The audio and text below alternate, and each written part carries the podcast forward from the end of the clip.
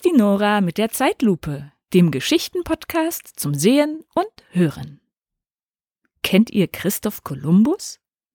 Er hat vor mehr als 500 Jahren Amerika entdeckt. Was für eine aufregende Sache, ein neues Land zu entdecken. Nach ihm sind dann viele Europäer dorthin gereist und sie haben in dem neuen Land auch neue Sachen entdeckt. Zum Beispiel Kaffee, Baumwolle und Zuckerrohr. Und sogar Bodenschätze wie Gold. Das hat die Leute in Europa ganz verrückt gemacht. Sie wollten dieses Gold unbedingt haben. Und auch der Zucker war wie Gold, denn er wurde massenweise in Europa verkauft. Um ihn anzubauen, brauchte man Arbeiter. Sklaven sind die besten Arbeiter, dachte man. Die kosten fast nichts. Wir zwingen sie zu arbeiten und geben ihnen dafür einfach nur ein bisschen Essen. Und weil es in Europa verboten war, Menschen zu Sklaven zu machen, wurden die Sklaven aus Afrika geholt. Und das ging so. Mächtige Handelsschiffe fuhren in einem riesengroßen Dreieck. Den guten Kaffee, Zucker, die Baumwolle und das Gold brachte man von Amerika nach Europa, um es dort zu verkaufen. Oft wurden die Sachen auch gegen Waffen oder einfachen Schmuck getauscht. Diese Waffen und der Schmuck wiederum waren in Afrika begehrt. Genauso wie Kaffee und Zucker, von denen man ein bisschen in schlechterer Qualität aufgehoben hatte. Man fuhr also von Europa weiter nach Afrika und tauschte die Waren gegen Sklaven. Also Menschen, die sich nicht wehren konnten und die man später zum Arbeiten zwang. Tausende von Sklaven wurden auf die Schiffe geladen. Die Schiffe waren so voll mit Menschen, dass sie sich kaum bewegen konnten. Unter schrecklichen Bedingungen begann dann die Reise zurück nach Amerika. Viele der Sklaven starben unterwegs. Die, die in Amerika ankamen, wurden an die weißen Farmbesitzer verteilt und mussten arbeiten. Von ihren weißen Chefs wurden sie von Anfang an schlecht behandelt nur weil sie aus Afrika kamen und dunkle Hautfarbe hatten. Das nennt man Rassismus. Stell dir vor, dich grenzt jemand aus, nur weil du braune Haare oder blaue Augen hast. Hunderte Jahre ging das so, bis einige anfingen, sich dagegen zu wehren. Zum Beispiel Martin Luther King. Er wurde vor ungefähr 100 Jahren geboren. Und er hat gemeinsam mit vielen anderen bewirkt, dass endlich ein Gesetz geschrieben wurde, welches sagt, dass Menschen mit schwarzer und weißer Hautfarbe gleich behandelt werden müssen. Aber leider kommt Rassismus bis heute vor. In Amerika und auch bei uns kommt es vor, dass Menschen mit dunkler Haut benachteiligt werden. Immer wieder demonstrieren Leute auf der Straße dafür, dass sich das ändert. Sie haben den Traum, dass niemand mehr nach seiner Hautfarbe beurteilt wird. Auch Martin Luther King hatte diesen Traum. Ich erzähle euch heute von einem mutigen Mann, der sein Leben für das Gute einsetzte. Auf geht's!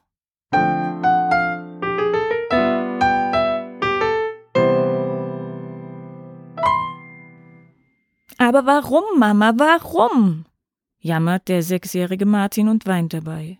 Er ist doch mein bester Freund. Martins Mama nimmt ihn in den Arm und tröstet ihn. Sein Vater hat es so entschieden, da können wir leider nichts machen. Martin Luther King darf nicht mehr mit seinem besten Freund spielen. Seit die beiden drei Jahre alt sind, spielen sie miteinander und wurden beste Freunde. Nun, es ist 1935, kommen die Jungs in die Schule in getrennte Schulen. Denn zu jener Zeit trennt man in Amerika zwischen Schwarz und Weiß. Es gibt Schulen für Kinder mit dunkler Hautfarbe und Schulen für Kinder mit heller Hautfarbe. Genauso ist es in den Bussen. Dort gibt es Plätze für Weiße und Plätze für Schwarze. Alles ist getrennt. Martins Vorfahren wurden einst als Sklaven nach Amerika geholt. Sie mussten auf Baumwollplantagen hart arbeiten. Und obwohl 1808 der Sklavenhandel verboten wurde, blieben die Schwarzen in Amerika ohne Rechte. Sie wurden von den Weißen zur Arbeit gezwungen, ohne gut dafür bezahlt zu werden. Sonst wollten die Weißen nichts mit ihnen zu tun haben. Und so kam es, dass der sechsjährige Martin wegen seiner dunklen Hautfarbe nicht länger mit seinem besten Freund mit heller Hautfarbe spielen durfte. Das ist so ungerecht, sagte er, und beschloss schon als Kind, dagegen zu kämpfen. Martin war ein kluger Junge. Er lernte so schnell, dass er zwei Schuljahre übersprang und mit einer Sondergenehmigung schon mit 16 Jahren studieren durfte. Im Studium lernte er viel über die sogenannte Rassentrennung, also wie es dazu gekommen war, dass man Menschen nach ihrer Hautfarbe unterscheidet. Er lernte auch über Menschen, die sich dagegen einsetzten. Mahatma Gandhi aus Indien zum Beispiel. Dort wurde genauso die indische Bevölkerung mit dunkler Hautfarbe von den Weißen aus England schlecht behandelt und ausgebeutet. Gandhi wehrte sich dagegen. Das ist beeindruckend, denkt Martin, wie Gandhi kämpft, ohne gewalttätig zu sein. Mit gewaltlosem Widerstand. Wie hat er das nur gemacht? Und er las zum Beispiel über die Sitzstreiks, zu denen Gandhi aufgerufen hatte. Statt in den Fabriken zu arbeiten, in denen die Leute schlecht bezahlt wurden, gingen sie nur hin und setzten sich. Damit zeigten sie, wir machen diese Ausbeutung nicht länger mit. Das war ein Kampf, bei dem niemand angegriffen und niemand verletzt wurde. Aber am Ende haben sie gesiegt und bewirkt, dass die Inder wieder frei waren in ihrem Land und selbst über ihr Leben und ihre Arbeit bestimmen konnten. Lasst uns sowas auch tun, sagt Martin zu seinen Freunden. Kennt ihr das Restaurant unten an der Ecke? Ich weiß, wo es ist, sagt einer. Aber kennen tue ich es nicht. Wie auch, da dürfen ja nur Weiße rein. Genau das ist der Punkt, sagt Martin. Das darf nicht so bleiben. Lasst uns den Weißen zeigen, dass das unfair ist. Aber ohne Wut. Was haltet ihr davon, dass wir zusammen in das Restaurant gehen und uns einfach hinsetzen? Mehr tun wir nicht. Aber ich bekomme immer Wut, wenn ein Weißer mich abfällig anguckt oder mich beschimpft. Und das wird dort garantiert passieren. Ich sag dir einen Trick, sagt Martin. Und den können wir uns alle merken. Denn ich weiß, dass die Wut in uns allen schlummert. Wenn du beschimpft wirst und die Wut in dir aufsteigt, wie Lava in einem Vulkan, dann hole ganz tief Luft. Atme langsam aus und zähle dabei bis zehn. Das hilft dir, die Wut abzukühlen. Wir müssen die Wut in uns stoppen. Denn Liebe und Frieden ist das Einzige, was Feinde in Freunde verwandeln kann. Wut kann das nicht.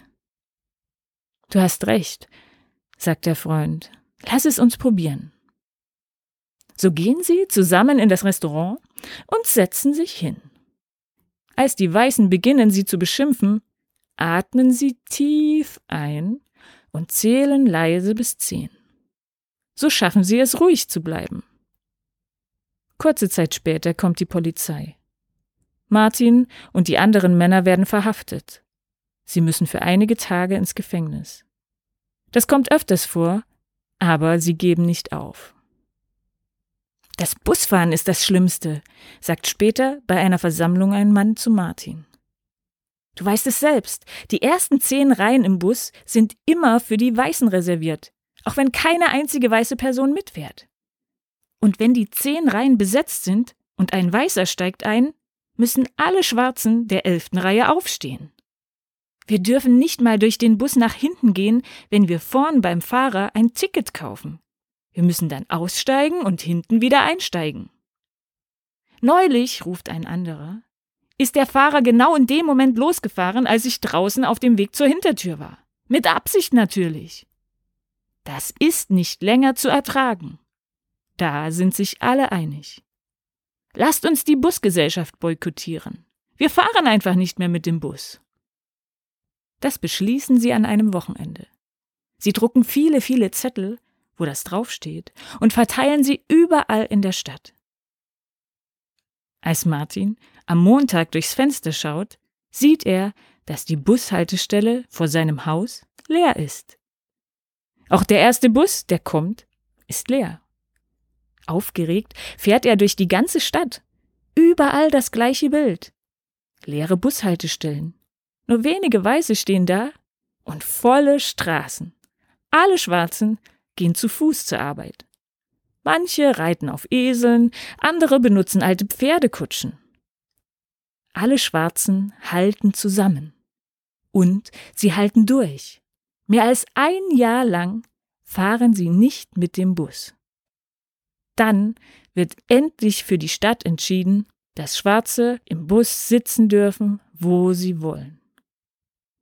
Martin freut sich für seine Stadt. Doch auch in anderen Orten soll die Ungerechtigkeit ein Ende haben. Also reist er durchs ganze Land und hält Reden. Alle Menschen sind gleich und sollen gleich behandelt werden, ruft er überall. Seine bekannteste Rede hält er in Washington, der Hauptstadt der USA. Mehr als 200.000 Menschen sind gekommen. Menschen, so weit man blicken kann. Die meisten von ihnen sind schwarz. Aber auch viele Weiße sind da. I have a dream, ruft Martin Luther King. Ich habe einen Traum. Ich habe einen Traum, dass eines Tages auf den roten Hügeln von Georgia kleine schwarze Jungen und Mädchen mit kleinen weißen Jungen und Mädchen spielen wie Geschwister. Ich habe einen Traum, dass meine vier kleinen Kinder eines Tages in einem Land leben werden, in dem man sie nicht nach ihrer Hautfarbe, sondern nach ihrem Charakter beurteilen wird. Kurz darauf gibt es ein neues Gesetz. The Civil Rights Act. Endlich dürfen Weiße und Schwarze in Restaurants, Kinos und Bussen sitzen, wo sie wollen. Und zwar im ganzen Land. Martin ist erleichtert. Er hat einen Sieg erreicht. Und trotzdem gibt es noch so viel Ungerechtigkeit auf dieser Welt, sagt er. Ich wünsche mir, dass eines Tages alle Menschen dreimal am Tag etwas essen können und dass alle Kinder der Welt zur Schule gehen können. Er setzt sich ein gegen Kriege und Armut. Leider muss Martin Luther King seinen Kampf für das Gute mit dem Leben bezahlen. Aber seine Freunde machen weiter. Und es hat sich vieles verbessert für die schwarzen Menschen in Nordamerika aber noch nicht genug. Auch heute noch sind mehr Schwarze arm als Weiße. Und immer noch werden Schwarze zum Beispiel von Polizisten schlechter behandelt als Weiße. Auch bei uns gibt es Ungerechtigkeiten. Zum Beispiel gegen Leute, die aus anderen Ländern zu uns gekommen sind.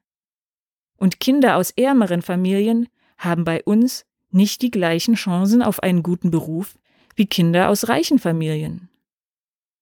Lasst uns den Traum von Martin Luther King weiterträumen. Den Traum, dass eines Tages alle Menschen gleich behandelt werden. Und lasst uns jetzt damit anfangen. Setzt euch ein für Menschen, die benachteiligt werden. Vielleicht kennst auch du ein Kind, das ausgegrenzt wird. Sei nett zu ihm und verteidige es, wenn es geärgert wird. Martin würde sich freuen.